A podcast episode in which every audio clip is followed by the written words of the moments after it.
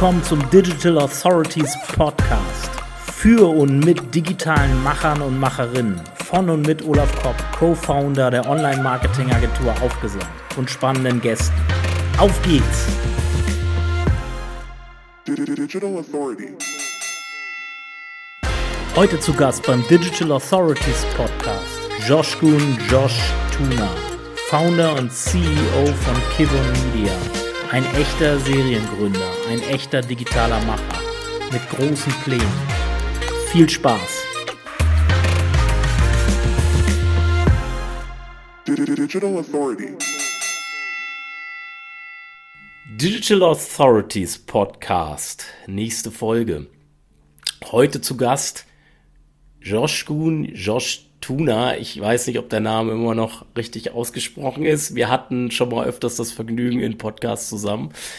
Warum ist, hatte ich mir Josh ausgesucht als Gast in dem Podcast? Ähm, Josh kenne ich, glaube ich, seit, oder ist mir das erste Mal vor circa zehn Jahren aufgefallen dann hatte ich ihn daraufhin auch eher so in so einem Native Advertising aufgrund seiner damaligen Unternehmertum, was er da betrieben hat, ist er mir im Native Advertising Bereich aufgefallen, aber hinter da, bei Josh steckt halt viel mehr als als das dahinter. Das war glaube ich auch nur eine Etappe in seinem Leben und äh, äh umso mehr ich gehört habe, was der Josh alles in seinem Leben schon gemacht hat, und gerissen hat. Ich würde ihn quasi als, so, als typischen Serial-Entrepreneur beschreiben, äh, der immer getrieben ist von, von Projekten und von neuen Unternehmungen. Ähm, und er ist eigentlich nicht derjenige, der so outgoing ist. Also die viele digitale Autoritäten oder Autoritäten kennt man ja äh, über Social Media. Man sieht sie sehr oft in, in verschiedenen äh, Talks, Podcasts, sehr aktiv auf Social Media. Das ist Josh so für mein Empfinden eher nicht, sondern er ist eher der Macher. Also wirklich jemand, der, der, der nicht viel schnackt, sondern umsetzt und auch damit, zumindest in meinen Augen, in meiner Welt, äh, sich für mich zu einer, für, für eine Autorität dargestellt hat, äh, in dem, was er immer tut, was sehr vielseitig ist und deswegen ist Josh heute hier. Josh, herzlich willkommen zum Digital Authorities Podcast. Hi Olaf. Vielen Dank, dass ich dann teilnehmen darf. Ja. Josh, äh, was ist deine Expertise? Was würdest du sagen? Wo bist du richtig gut drin? Für was äh, willst du auch wahrgenommen werden? Mit dieser Frage tue ich mich eigentlich sehr schwer, Olaf, weil ähm, was heißt das genau, wenn man nie selbst über sich nachdenkt und äh, auch nie nach seiner eigenen Expertise gesucht hat? Wenn ich sage, ich rolle einfach nach vorne, dann ist es vielleicht dieses innerlich, innerliche Getriebensein, was du eben angesprochen hast und ähm, sich wie ein Schneeball zu fühlen, der im Laufe seiner Zeit ständig dabei bleiben muss zu rollen und alles, was Sinn macht, angehaftet zu lassen und dadurch dann eben größer zu werden und noch mehr zu bewegen. Mm. Was, wo, wo rollt denn, wo rollt denn Josh hin? Ähm, bergauf, würde ich mal sagen. bergauf, also immer den schwierigen Weg oder? Exakt. Also mit bergauf meine ich nicht immer äh, erfolgsgetrieben im Sinne von, ich ziele nur nach Erfolg ab, sondern es ist die Anstrengung einer, eines Vorhabens, was mich antreibt. Äh, bedingt wahrscheinlich durch die Art, wie ich erzogen worden bin. Äh, deswegen auch sehr oft die Frage immer, warum ich nicht aufhöre und nicht zurücklehne, weil ich ja jetzt schon drei Exits gemacht habe, wovon zwei sehr groß waren und dann einen mittleren, äh, den man vielleicht sogar als, eher als Fire äh, Sale bezeichnen kann. Warum ich überhaupt noch arbeite, es liegt wahrscheinlich in meiner Natur und ähm, es ist immer wieder mit Anstrengung verbunden, weil wenn ich Anstrengung erlebe, dann weiß ich, dass ich lebe und dass ich irgendwas tue, was anscheinend auch irgendwie einen Zweck erfüllt und einen Sinn dahinter sehe. Okay, spannend. Greife ich gleich nochmal auf mit den, mit den Getriebensein und auch mit der, mit der Erziehungsgeschichte, weil da gibt es auch Parallelen zu, zu einem anderen Podcast-Gast von mir. Ich würde aber gern mal, weil dich ja vielleicht nicht jeder kennt, zu deinem Projekt, ich glaube, das bekannteste Projekt, was jeder, fast jeder eigentlich kennt, der sich ein bisschen digital die letzten 20 Jahre bewegt hat, ist mit Mitfahrzentrale war es, glaube ich. Ne? Da gab es ja zwei, ja. zwei damals, kann ich mich erinnern. Ich habe es ja selber äh, eifrig genutzt, weil ich da, zu der Zeit auch viel am Pendeln war, zwischen Berlin und, und Hannover äh, zu der Zeit. Und ich habe selber oft die Mitfahrzentrale benutzt. Äh, die Mitfahrzentrale, genau, da hast du ein Exit hingelegt mit, glaube ich, der, glaube ich, am Schluss hätte besser laufen können, würdest du sagen? Oder? also ich habe ich hab schon äh, gesagt bekommen, dass ich äh, den größten Fuck-up aller Zeiten hingelegt habe, weil nach dem Exit, ähm, der gut siebenstellig war, ähm, wurde Blabla später mit ähm, 1,4 Milliarden bewertet. So, und das war dann natürlich äh, ein Moment, wo man drüber nachgedacht hat, so, oh Scheiße, in der Tat, diesen Fuck-up kannst du wahrscheinlich gar nicht erzählen oder äh, für den muss man dann halt auch einstehen. So gesehen ja, aber ich habe etwas gelernt und weil wir auch so anscheinend auch über Kindheit und so weiter reden werden, ich habe immer gelernt, wenn ich eine Sache abhake, dann ist die für mich erledigt. Deswegen gab es für mich keine Sekunde darüber nachzutrauern, eher es als Gedanken durchfliegen zu lassen und sagen, zu meiner Zahl habe ich das Beste draus gemacht. Und wenn andere Umstände eine Sache, einer Sache ermöglichen, noch besser zu werden, in denen ich nicht mehr drin hänge, dann ist das halt so. Zumindest ähm, habe ich für meine Möglichkeiten ähm, ziemlich viel bewegt in all den Jahren und eine ganze Menge gelernt. Und das ist äh, mein Verdienst, was ich so für mich mitnehme. Danach hattest du dann eine Software entwickelt, ne, glaube ich, mit äh, die, wo es um programmatisches Native Advertising ging. Also du hast, vielleicht kannst du, war das das, das nächste Projekt dann danach oder kam da noch was dazwischen? Also dazwischen und währenddessen gab es eine ganze Menge, wie zum Beispiel die erste Dönermesse der Welt, die ich in Berlin Ah, ja, habe. stimmt, da war noch was, ja. Der eine oder andere sagt vielleicht, der gerät etwas. Ähm, weiß ich nicht, äh, weil manche kennen es doch nicht. Oder einen der größten Süßwarenversandhandel online. Dann habe ich Berlins größte Dating-Seite betrieben mit über 350.000 Mitgliedern. Das war eine richtig schöne Zeit, muss ich sagen. Und ähm, noch viele andere Dinge auch. Ähm, wo wir uns, glaube ich, kennengelernt haben, war damals, als wir ähm, dann eine Plattform realisiert haben. Das ist da, wo der Bezug zu, dieser, zu diesem Software-Gedanken entstanden ist, jetzt wahrscheinlich wo wir Blogger mit äh, Werbenden gematcht haben auf unserer Plattform. Das hieß früher Rankseller, heute heißt es Blog Mission. Mm, stimmt, stimmt. Das war, kam ja auch noch, ja, stimmt, krass. So, also es war wirklich eine ganze Menge. Und ähm, das letzte große Ding, nachdem ich das Süßwarenversandhandel ähm, nach der Mitfahrzentrale aufgebaut und verkaufen musste, aufgebaut habe und verkaufen musste, einfach weil es zu groß wurde und ich keine Mittel bekam, mm. äh, es zu finanzieren, weder ein Bankdarlehen noch äh, einen Venture, weil Süßigkeiten online, das war nicht so dann habe ich das an einen der größten, das, das was ich vorhin meinte, mit äh, möglichem auch als Fire Sale bezeichnbar. Das war jetzt kein Exit, wo ich wirklich äh, groß Erlös rausgezogen habe, aber ich habe es an einen der zehn größten äh, Süßwaren- und Spirituosenhändler verkauft in Deutschland mhm. mhm. und mich dann anderen Dingen gewidmet, wie zum Beispiel der Plattform, wo wir Blogger mit Werbekunden gematcht haben. Und daraus ist dann das Native Advertising Unternehmen sogar entstanden. Mhm. Und das hast du irgendwann Ströer verkauft, glaube ich, ne? Vor, vor ein paar mhm. Jahren.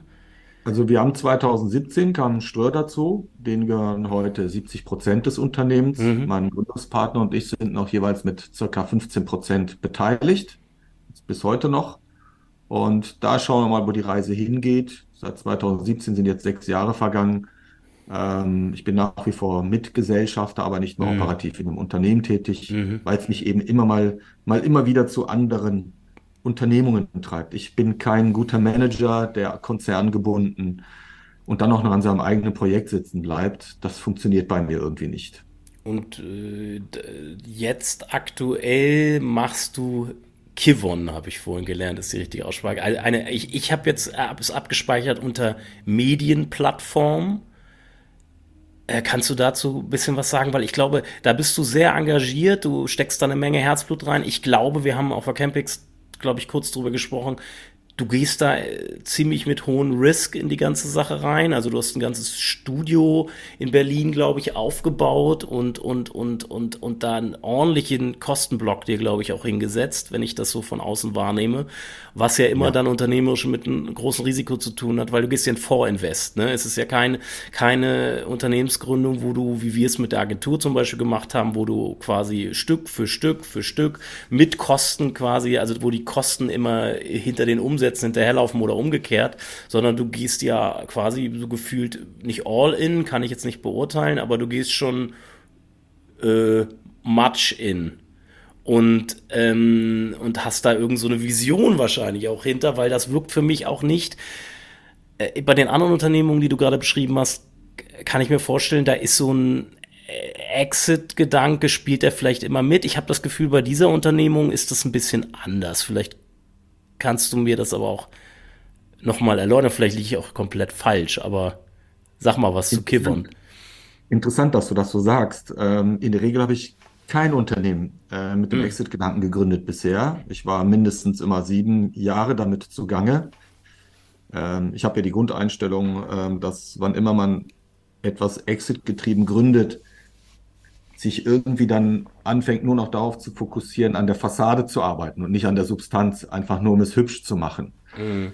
Und ähm, eigentlich ist damit etwas länger oder darüber hinaus, vor allem wenn man dann aussteigt, existiert, ist es wichtig, die Substanz solide aufzustellen.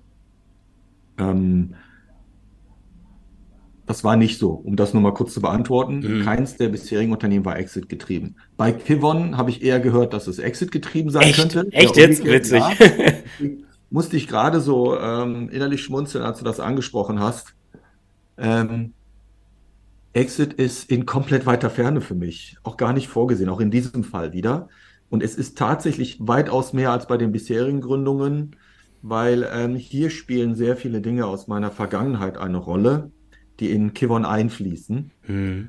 Ähm, als ich äh, zu Zeiten Abitur ähm, davor stand, eben ein Abitur zu machen, war natürlich die Frage, wo geht die Reise danach hin? Einige wissen ja vielleicht, dass ich äh, mal Polizist war. Ich bin also zur Polizei gegangen, habe dort meine Ausbildung gemacht. Aber was viele nicht wissen, ist, dass ich auch sehr oft mit dem Gedanken gespielt hatte, ähm, journalistisch tätig zu werden. Ich wollte Journalist werden, einfach weil ich gerne sehr viel gelesen habe und auch ähm, schon immer gerne geschrieben habe, aber ich glaube, mein Deutsch war einfach nicht gut genug. Hm. Und ähm, mein erster Artikel, der hat mir dann auch ein tolles Erlebnis eingefahren. Das war in der Schülerzeitung in der, in der Oberstufe. Da habe ich über die grauen Wölfe geschrieben. Und ähm, falls es einige nicht wissen, Grauen Wölfe, so eher die nationalistische äh, Bewegung äh, einer nationalistischen Partei der Türkei. Ähm, was man jetzt über sie denken mag, ist mal dahingestellt. Auf jeden Fall habe ich einen Artikel darüber geschrieben. Das war mein erster, erster redaktioneller oder journalistischer Beitrag in der Oberstufe. Und ähm, ich weiß nicht, wie groß die Auflage war in der Oberstufe. Die wurde dann halt verteilt und abends klingelten dann, klingelte dann plötzlich jemand an der Tür bei mir zu Hause. Und dann fragte jemand an der, an der Türklingel, ob äh, der Joshkun hier wohne. Also ja, das bin ich, kannst du mal runterkommen. Dann bin ich runter zur Tür und dann standen da zwei Herren und ähm, naja, was heißt der? Und die waren wahrscheinlich schon so 22, 24 und ich halt noch Abiturient.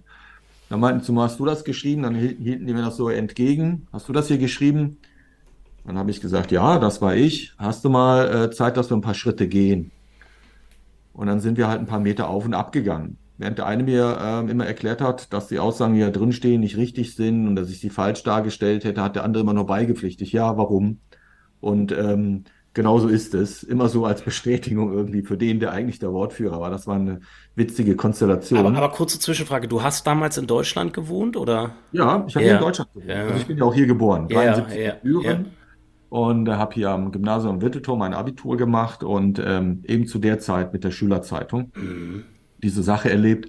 Das war meine erste Erfahrung mit einem ersten Artikel, den ich geschrieben habe. Ähm, kam so eine Rückmeldung zurück und ich habe denen nur erklärt, dass ich in diesem freien Land schreiben kann, was ich will. Und wenn ich glaube, das fußt auf Wahrheiten, dann müssen sie sich damit abfinden. Aber das Gute war, wir haben irgendwie einen vernünftigen Dialog geführt und ich habe eine Einladung bekommen zum Tee trinken, was ich nicht wahrgenommen habe mhm. später. Ähm, aber diese Erfahrung ist irgendwo hängen geblieben.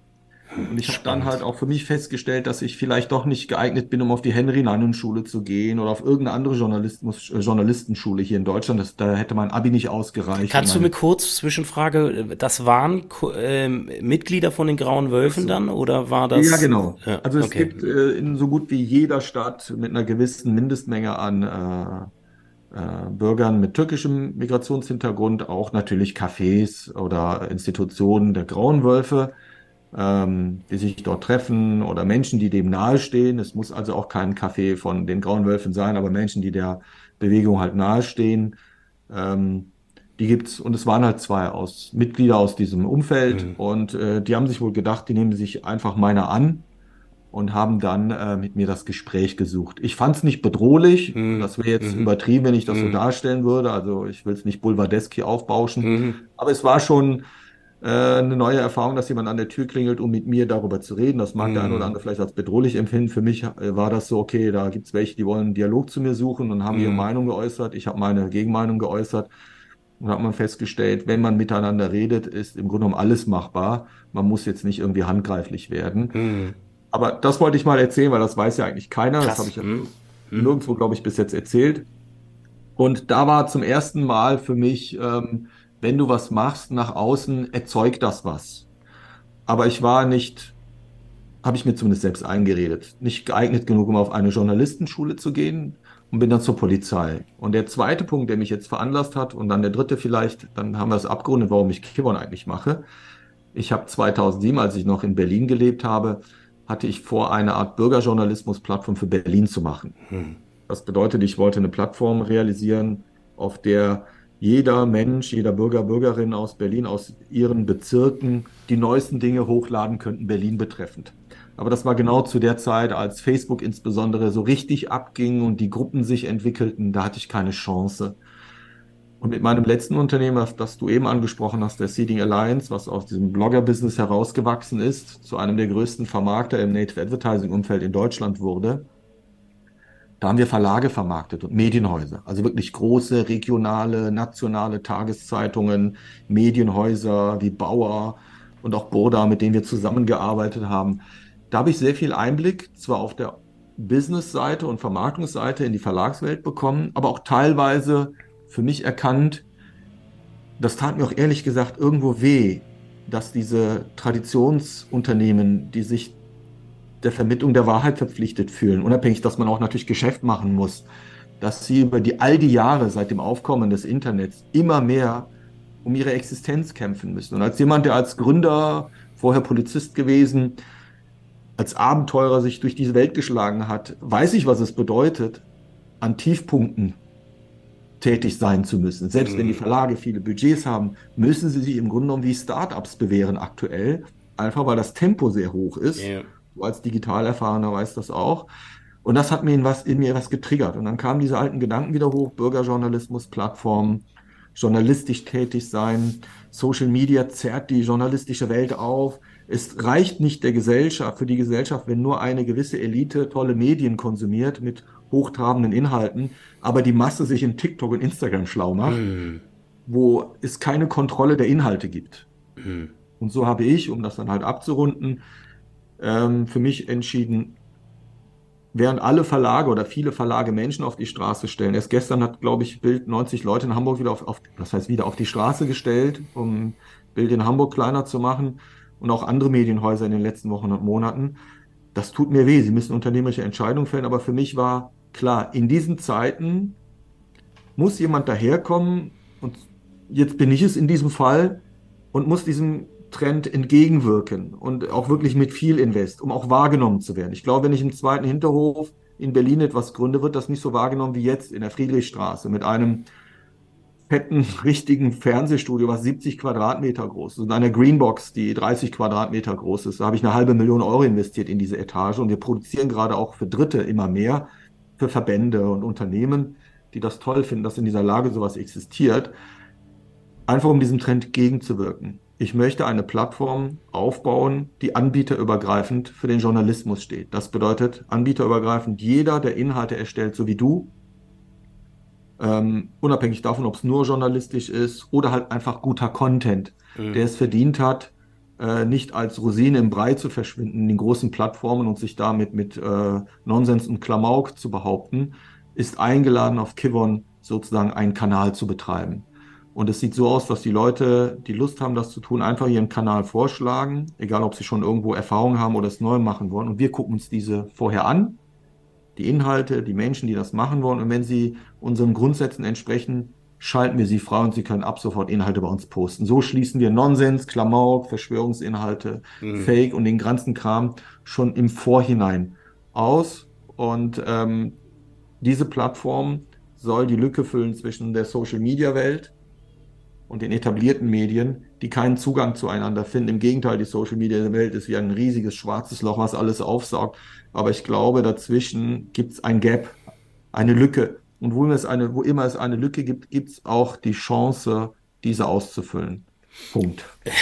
Äh, spannend, da sind so viele Aspekte drin. Also da, da steckt ja so viel drin. Also ich kann mir vorstellen, also wenn ich da so reinfühle, wann dir diese Idee gekommen ist, kann ich, könnte ich mir vorstellen, dass sie dir gekommen ist in der Corona-Zeit. Oder weil, weil ich muss ganz ehrlich sagen, in der Corona-Zeit habe ich gesellschaftlich eine Entwicklung festgestellt.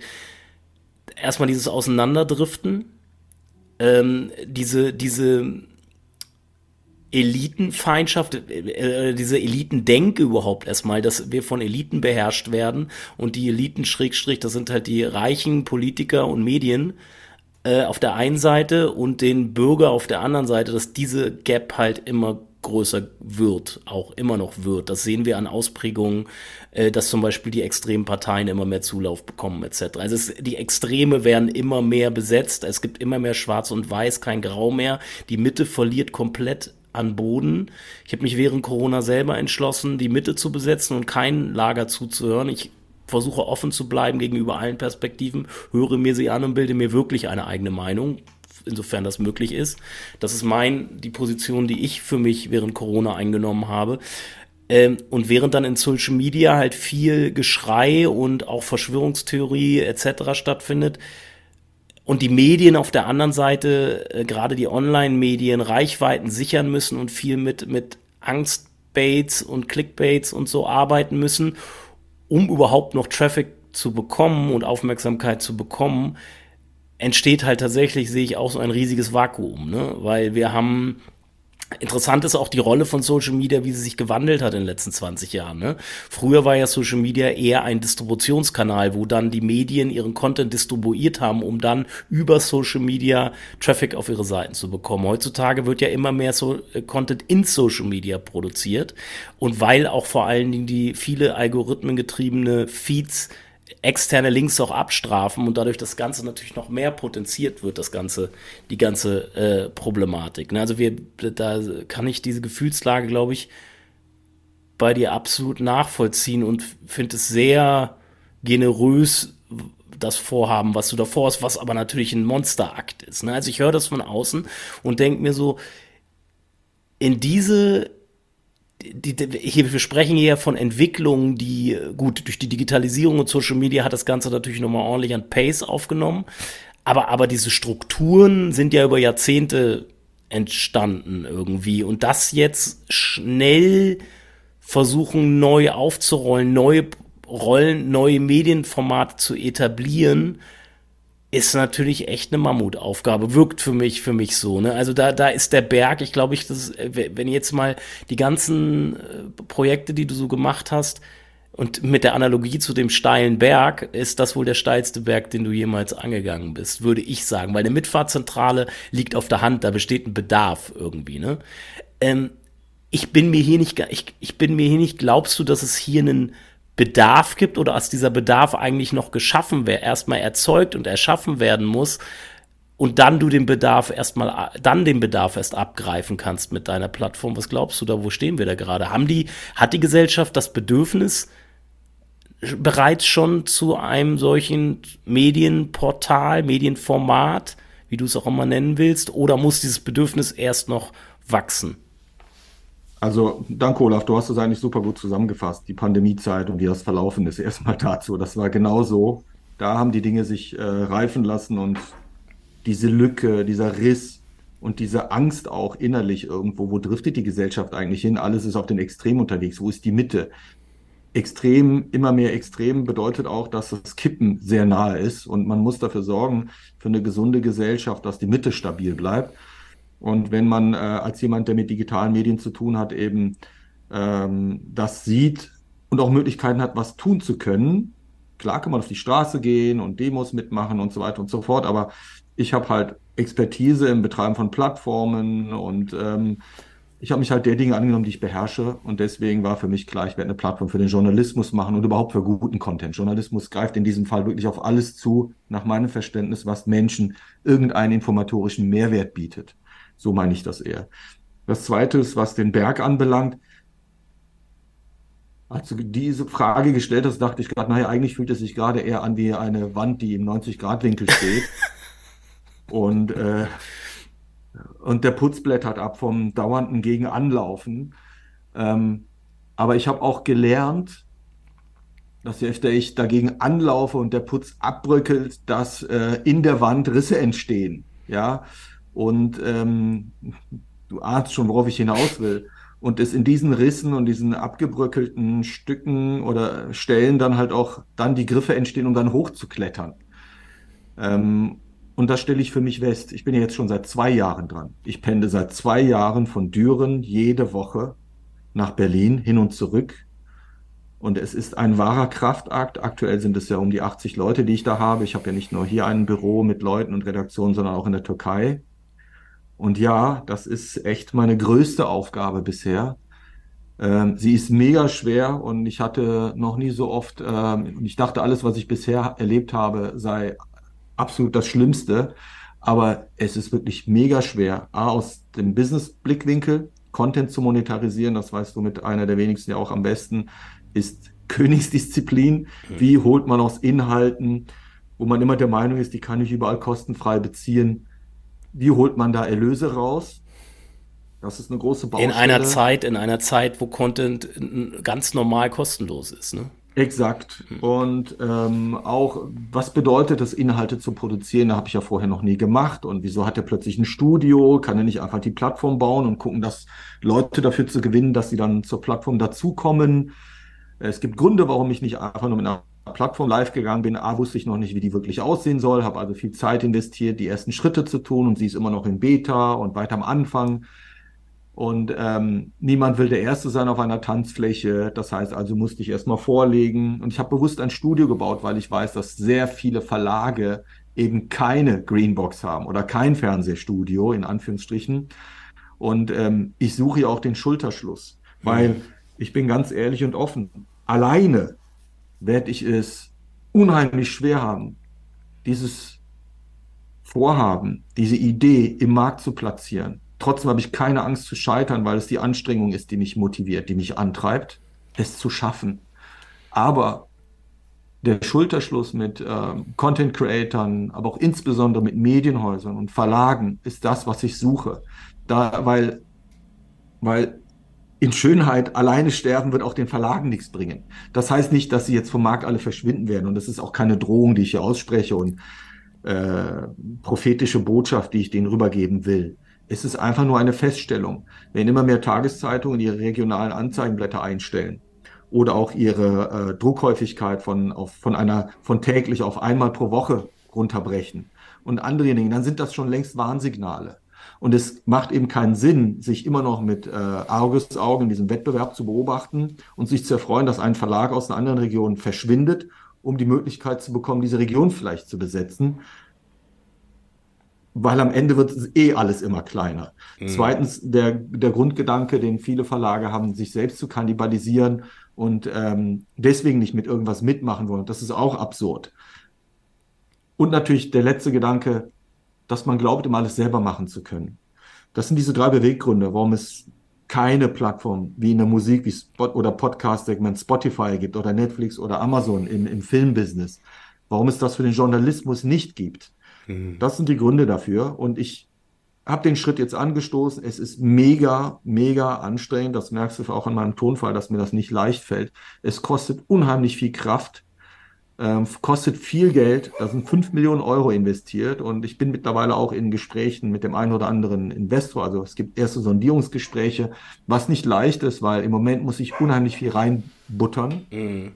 Und ich muss reinbuttern, um eine Ernsthaftigkeit vorzulegen, um den Mut vorzulegen. Ich meine, wenn Verlage und Medienhäuser, um ein paar Millionen Euro zu sparen, Leute auf die Straße schicken, ich bin bereit, Millionen zu investieren, um etwas aufzubauen ähm, das, was ihr einspart, kommt zu mir, macht mit, lasst uns zusammen eine Art Gegenbewegung, äh, nicht im Sinne für, von Gegenbewegung zu den Social-Media-Plattformen, um eine eigene Social-Media-Bewegung zu werden, sondern um eine Plattform für Content zu schaffen, die einen ähnlichen Stellenwert bekommen kann, was die Plattformen als Social Media sind, in der, äh, in der Welt der vernünftigen Inhalte sozusagen. Das ist mein mhm. Bestreben Und das wird mich noch eine Menge Gesundheit wahrscheinlich kosten und Geld. Aber wenn du in den Ring steigst, musst du kämpfen bis zum Ende. Und äh, wenn ich am Ende verliere und dicke blaue Augen habe und was weiß ich, was mir noch alles runterläuft, äh, und ich dann vielleicht wie Rocky in der Ecke sitze und nach Adrian rufe, in diesem Fall nach meiner Frau Nuran, und ähm, ähm, dann habe ich wenigstens gefeitet. In einem Bereich, wo anscheinend immer mehr sich zurückziehen und versuchen, die Zitrone mehr auszupressen, bin ich bereit, in stürmischer See mit meinem Abenteuerboot zu segeln. Und das gibt mir dann genug Betonung. Ich habe keine Angst davor, ähm, dass das nichts wird, dass man mir nachher sagt, haben wir es dir nicht gesagt? Oder derjenige, der, von dem man glaubte, der hat den Erfolg mit Löffeln gegessen, der kann auch mal scheitern. Ich bin kein Übermensch. Ich habe äh, die Weisheit, äh, die, den Erfolg nicht gepachtet, aber ich kämpfe und ich versuche etwas und kann am Ende sagen, ich habe es wenigstens versucht, hat viel Geld gekostet und mein Team hat mitgemacht. Wir haben was bewegt. Diese Erfahrung und dieses Erlebnis kann uns keiner nehmen. Aber wenn es klappt, oder wenn es mir gelingt, viele, viele Kanäle auf Kivon zu haben, mehrere hundert, vielleicht sogar tausend Kanäle, dann kann diese Plattform im Schulterschluss mit all denen, die mitmachen, zu einer echt großen Plattform werden, und dann gemeinsam auch sehr auskömmlich von leben. Und wir können uns im Markt als Informationsquelle für diejenigen, die man auch vielleicht nicht mehr erreicht, ähm, doch stark genug sein, das tun zu können. Und dann hat der, hat der Journalismus wieder ein gutes Zuhause. Krass. Das war eine Ansage. Es geht um den Tipping Point. Den müsst ihr erreichen. Also den Tipping Point sowohl auf der Publisher-Seite als auch auf, auf der Nutzerseite natürlich. Ne? Wenn ihr diesen, das zeigt ja, ähm, zeigen ja die, so, wie schwer es ist, Social Media Portale zu kippen, wenn sie sich erstmal etabliert haben. Aber sie auch auf der anderen Seite, ich habe ja 2006 meine Diplomarbeit im Thema äh, auch Social Networks geschrieben. Die erst, da waren die ersten Social Networks da und habe mich viel mit Tipping Points und Aufbau und äh, äh Innovationsentwicklung oder generell Entwicklung von Social Networks beschäftigt und ähm, es ist man sieht es ja auch, alle wollen so von Twitter weg, aber oder X weg, aber keiner geht weg weil die, die, Sozi die sozialen Netzwerkeffekte halt so stark sind, dass sich nicht ohne weiteres einfach mal eine Alternativplattform schaffen kann, weil einfach die, der Tipping Point nicht erreicht wird. Ne? Genau. Das Aber das ist, ist, ja genau der Irrtum. Es geht ja nicht darum, äh, denen was wegzunehmen oder sie zu besiegen. Mhm. Es geht einfach nur darum, einen Bereich aufzufüllen, der frei ist, den mhm. niemand zu besetzen vermag, weil nie einer drüber denkt oder weil man sich nicht zusammentut. Es ist im Grunde genommen, Olaf, wirklich einfach, wenn sich zehn Verlage oder 20 Verlage entscheiden oder auch hunderte von Content Creators, die sagen, ey Josh, wir nehmen Instagram und TikTok teil. Aber wir finden die Idee mit Kibon auch cool. Und wir kommen einfach dazu, weil es kostet uns ja nichts. Es ist eher zusätzliche Reichweite, zusätzlich gemeinsam Reichweite aufbauen und zusätzliche Erlö Erlösmöglichkeiten aufbauen. Wenn sie einfach dazu kämen, die Inhalte produzieren sie eh, dann sieht die Welt relativ schnell anders aus. Aber es ist erstaunlich schwer. Und dann gibt es auch noch einen ganz großen Unterschied. Während in der Türkei, also in der Türkei haben wir mittlerweile circa 100 Kanäle, hm. wovon 80 Kanäle externe Kanalbetreiber sind, die in Summe 20 Millionen Follower in ihren Netzwerken haben, wie YouTube, Instagram, TikTok und Co. Mhm. Die Darf ich kurz Zwischenfrage, ohne zu politisch zu werden? Ähm, kriegst du, hast du Probleme in der Türkei mehr als mit mit irgendwie was so Medien, weil das sind ja türkische Medien, ne, die oder türkische Kanäle, die du da bereitstellst. Ja, genau. Also, ich ich, ich, ich kenne jetzt die Lage, ich höre immer nur von außen, wie es in der Türkei aussieht, auch was Meinungsfreiheit etc. angeht. Ich kann das selbst nicht beurteilen. Man bekommt aber natürlich in Deutschland so ein Bild davon, dass das schon ein bisschen, äh, dass man schon ein bisschen geknebelt wird, beziehungsweise einem da Steine in den Weg gelegt werden. Jetzt nicht wie in einem, in einem Land wie Iran oder so vielleicht, aber, aber äh, wie siehst, wie ist da die Lage? Hast du da Probleme mit, mit den türkischen Kanälen, die du da bereitstellst? Ich habe keine Probleme bis hm. jetzt. Und ähm, habe auch gar nicht vor, irgendwelchen politischen Aktivismus äh, der Türkei betreffend zu machen. Da gibt es andere Medien, die ähm, viel mehr journalistische Erfahrung haben und äh, besser aufgestellt sind als ich mit einem ganz anderen großen Ziel. Ich wage gar nicht in irgendwelche Strömungen dieser Art einzutauchen. Das mhm. Team in der Türkei, das Redaktionsteam dort, produziert Inhalte, die alle, alle möglichen Themen betreffen, aber nichts, was irgendwie die Regierung anbelangt oder politische mhm. Entscheidungen. Mhm. Da gibt's genug, die das aus dem Ausland oder in, in, der Türkei vielleicht noch hier und da irgendwie machen. Da sind wir nicht äh, prädestiniert genug, genug für. Mhm. Wir konzentrieren uns auf Inhalte. Abgesehen davon gibt es auch so viele andere Inhalte und Themen, die die Menschen beschäftigen, mhm. wo sie auch abgeholt werden müssen und informiert werden äh, müssen und gebildet werden müssen. Da produzieren wir Inhalte und haben auch natürlich Kanäle in der Türkei gesucht, die mitmachen wollen äh, und dabei sind, wo das auch alles ohne Probleme bis jetzt läuft. Auch mhm. aus Deutschland heraus plane ich nicht irgendwas in dieser Richtung zu machen von unserer Redaktion.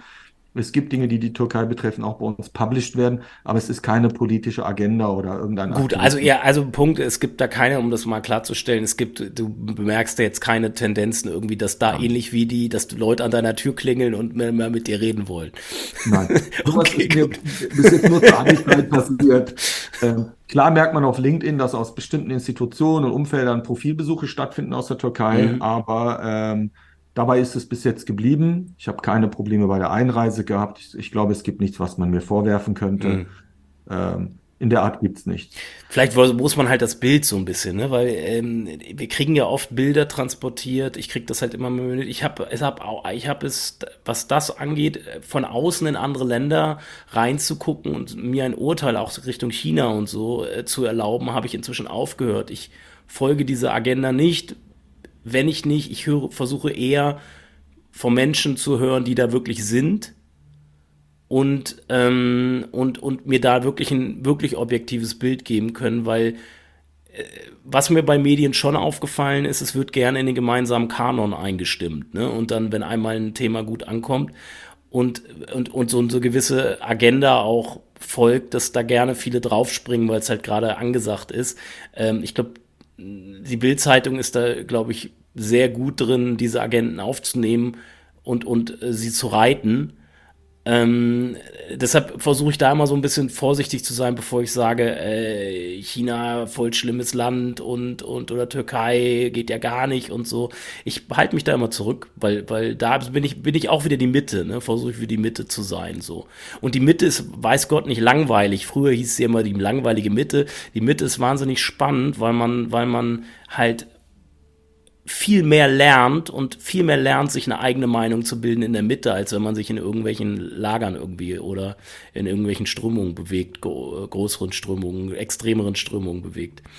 Absolut, Olaf. Mittlerweile ist es die Mitte, der Bereich der Mutigen. Es ist einfach so. Früher war es so von wegen, ja, äh, es ist gleich das und das wird von einem behauptet, wenn man äh, sich zu weit auf die oder die Seite bewegt. Und äh, da hatte man das Gefühl, man sei mutig, mhm. weil man Positionen bezieht die äh, sich am Rand bewegen. Mhm.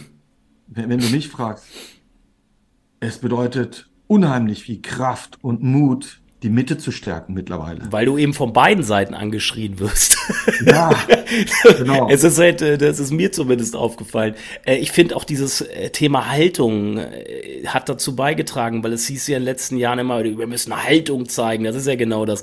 Aus Haltung zeigen entsteht dann ich muss einer der beiden Lager angehören und das ist dann Haltung zeigen. Ne? Und wenn man mal Absolut. sich und wenn man mal sagt, ey, ich halte mich jetzt erstmal zurück und sondiere hier mal die Meinung, bin offen für für alle Seiten, dann heißt es, äh, du hast zeigst keine Haltung. Aber es ist ja auch eine Haltung die Mitte zu besetzen und genau das zu sagen, ich bin offen erstmal und versuche mir wirklich eine eigene Meinung zu bilden. Ich glaube, das ist tatsächlich die stärkste Haltung, wie du sagst, weil man eben nicht einfach nur irgendwo draufspringt und mitschwimmt so. Absolut. Die Mitte ist die Säule, die alles äh, noch trägt. Wenn die bröckelt, dann wird es kritisch. Ja. Weil egal ob jetzt rechts oder links, das Dach kippt. Und das vergessen die Menschen, die sich am, an den Rändern bewegen mhm. und der Meinung sind, dass ihre Haltung Haltung ist. Ähm, es kostet echt viel Kraft und Mut, für die Mitte zu sein und äh, das eben stabil zu halten, weil man eben, wie du es schon gesagt hast, von allen Seiten angeschrien wird und äh, das, der Haltungslosigkeit sozusagen beschuldigt wird, was totaler Bullshit ist. Hm. Von wegen Medien, die dann in, den, in die gleiche Kerbe schlagen, so, so, sobald es ein Thema gibt. Ich meine, das ist, wenn ich so zurückschaue, ich bin ja jetzt 50 Jahre alt, habe also auch schon einige Jahre hinter mir, um sagen zu können, da ist genug Erfahrung und Lebensreife, um mitzuverfolgen, was in der Medienlandschaft passiert ist, insbesondere seit ich in der digitalen Welt unterwegs bin. Die sozialen Medien haben gezeigt, dass alles, was mit Hass und Gewalt zu tun hat, Traffic bringt. Und ähm, irgendwie genauso wie bei den Lebensmittelpreisen. Die Kunden, die Konsumenten vergessen, dass sie mit einer der Gründe sind, von wegen Preis-Leistungs-Verhältnis, Qualität und Preis. Wenn Sie immer nur auf das günstigste schauen, auf den letzten Cent schauen, kriegen Sie auch aus der Industrie das letzte rausgepresst, was Sie dann essen. Und das Gleiche gilt natürlich auch für den Konsum in anderen Bereichen, wenn sie sich dem hingeben, dass äh, sie von Hass nur getriggert werden und in Kommentaren mitmachen und sich anonym im Netz verstecken, dann werden sie auch irgendwann in diesem Bereich festhängen und sie ziehen selbst dann auch die Medien, die dann erst recht noch Schwierigkeiten haben, Geld zu verdienen, auch in diese Richtung, sich aus, ausschließlich oder hauptsächlich in Themenumfeldern zu bewegen und auch so die Dinge zu formulieren, dass sie Traffic abgegriffen bekommen, um diese Leute zu holen, damit sie wenigstens an den Zugriffen, die sie erzielen, Geld zu verdienen. Es ist echt schwer, aus diesem Teufelskreis, in den jetzt alle reingeschludert sind, dann wieder rauszukommen. Das ist eine riesige Kraftanstrengung, die nötig ist. Und ich glaube, dass es den Einzelnen alleine nie gelingen wird. Es ist nötig, dass sich so gut wie alle oder im Idealfall äh, viele aus dieser journalistischen Welt, den etablierten Medien, kleine, mittelgroße, starke, echt mal an einen Tisch setzen. Und wo es dann nicht nur um Distribution von Content geht, in irgendwelchen Plattformen, wo dann Abos verkauft werden oder ähm, wo es um Vermarktung geht, sondern dass sie sagen, ey, wir müssen uns mal zusammentun, um gemeinsam etwas aus dem Boden zu hieven und dann mit, mit voller, mit vollem unternehmerischen Spirit, den gibt's ja gar nicht mehr. Wann immer jemand nur dazu verdammt ist, etwas zu verwalten, wird es bis zum Ende auch verwalten. Und dann ist Ende im Gelände. Was wir brauchen, ist ein Spirit, ist mhm. etwas, wo, wo, wenn man morgens aufsteht, vergisst seine Sachen anzuziehen, weil man mit so einer Innen mhm. so, eine, so, eine, so einem Brennen in sich ins Büro rennt und wir müssen das bewegen und das tun und jenes realisieren. Das brauchen wir. Das ist echt übel, was derzeit so läuft und macht mich traurig. Und im Moment bin ich echt ein Einzelkämpfer, kann man wirklich sagen. Und ähm, ich freue mich über jeden. Zum Beispiel produzieren wir mit dem Res Publica Verlag. Das ist der Verlag, der das Politmagazin Cicero rausbringt. Mhm. Ist vielleicht dem einen oder anderen mhm. bekannt. Haben wir am Montag wieder einen Dreh. Wir produzieren für Sie zum Beispiel ein Studioformat, das nennt sich Hard Talk. Da sitzt der Inhaber und der Chefredakteur drin und hat tolle Gäste, wo es um ein äh, Hard Talk Talk Format eben geht, inhaltlich zu bestimmten Themen. Dann haben wir ähm, Reporter ohne Grenzen bei uns und ähm, noch einige andere, die jetzt mittlerweile den Weg zu uns gefunden haben. Aber das ist echt so, so, so ganz klein, so die, so die Spitze von etwas. Mhm. Und ähm, aber das, selbst das gibt mir Hoffnung. Sobald äh, ich einen Riss irgendwo sehe, wo ich die Finger reingreifen kann, um dann die Wand hochzuklettern, dann weiß ich, dass es geht. Ich, weil ich sehe, was für eine Anstellung es braucht und ich weiß nur, dass ich diese Anstrengungen durchhalte. Du brauchst, du brauchst Mitstreiter und das ist, das ist dieses, was du vorhin auch gesagt hast, dieses und dieses System, was du beschreibst, das System des Verwaltens ist, glaube ich, in Deutschland gerade extremst ausgeprägt und deswegen äh, meckern sie alle, dass wir nicht innovationsgetrieben sind, dass wir nicht vorankommen. Es, das Problem ist, es steckt halt in das System, das Problem ist, das System steckt halt in sich, das siehst du in, in der Politik, das siehst du in der Wirtschaft, äh, du hast ähm, viel zu viel Menschen, die gefördert werden, die die für das Bewahren gefördert werden, für das Verwalten gefördert werden. Und da, so kommen wir aus der Nummer nicht raus. Und sobald irgendwas, lieber Ruhe und da, so belassen, wie es ist und Ruhe bewahren, als mal jetzt wirklich wen in die Position zu bringen, mit den Hebeln auszustatten, der wirklich was bewegen kann und der genau diesen Spirit hast, den du gerade beschrieben hast. Und die Wahrnehmung habe ich leider auch in vielen Unternehmen, äh, auch die, ich kriege ja viel Einblicke auch in Unternehmen äh, über, über meine, meine Agenturtätigkeit. Und dort sehe ich es halt leider auch immer wieder. Ne? Also äh, dort, dort, dort sitzen dann teilweise immer wieder Personen in Führungspositionen uns gegenüber, wo ich so denke, so, pff, entweder sie, sie wollen wirklich was bewegen, zerbrechen aber dann am System und schmeißen die Flinte ins Korn, weil es viel zu anstrengend ist, dieses System zu ändern. Äh, und dann werden sie von den Bewahrern quasi ausgebremst und ja, dann schmeißen sie halt die Flinte ins Korn, weil ihre großen Ambitionen halt, weil es halt einfach zu anstrengend ist. Oder du hast halt es gleich schon so, dass, dass Bewahrer schon gleich in die Führung gesetzt werden, um das System halt zu bewahren, so, ne? Und das ist, das ist so ein Grundproblem. Ich glaube, das haben wir in der Politik und in der Wirtschaft. Ähm, ich weiß jetzt nicht, wie es in anderen Ländern ist. Ich nehme es in Deutschland zumindest so war, aber, aber irgendwie, mu man muss es ja einen Grund haben, dass, dass wir jetzt nicht die, die Innovationsleader in der Welt sind, irgendwie so.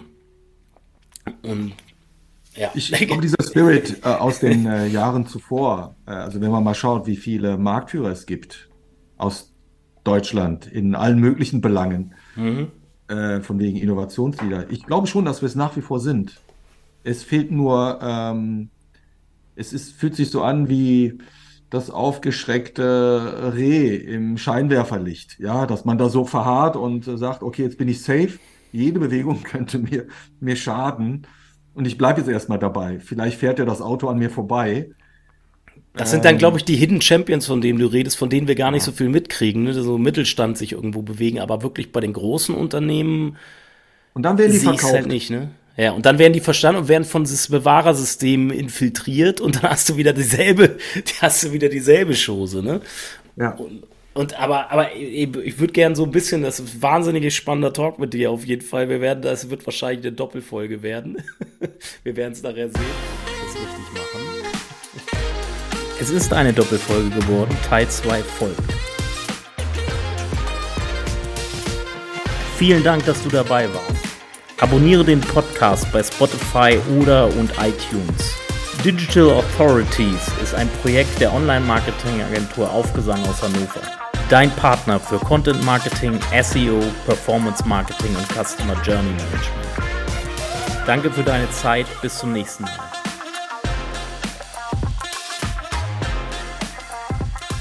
Digital Authority.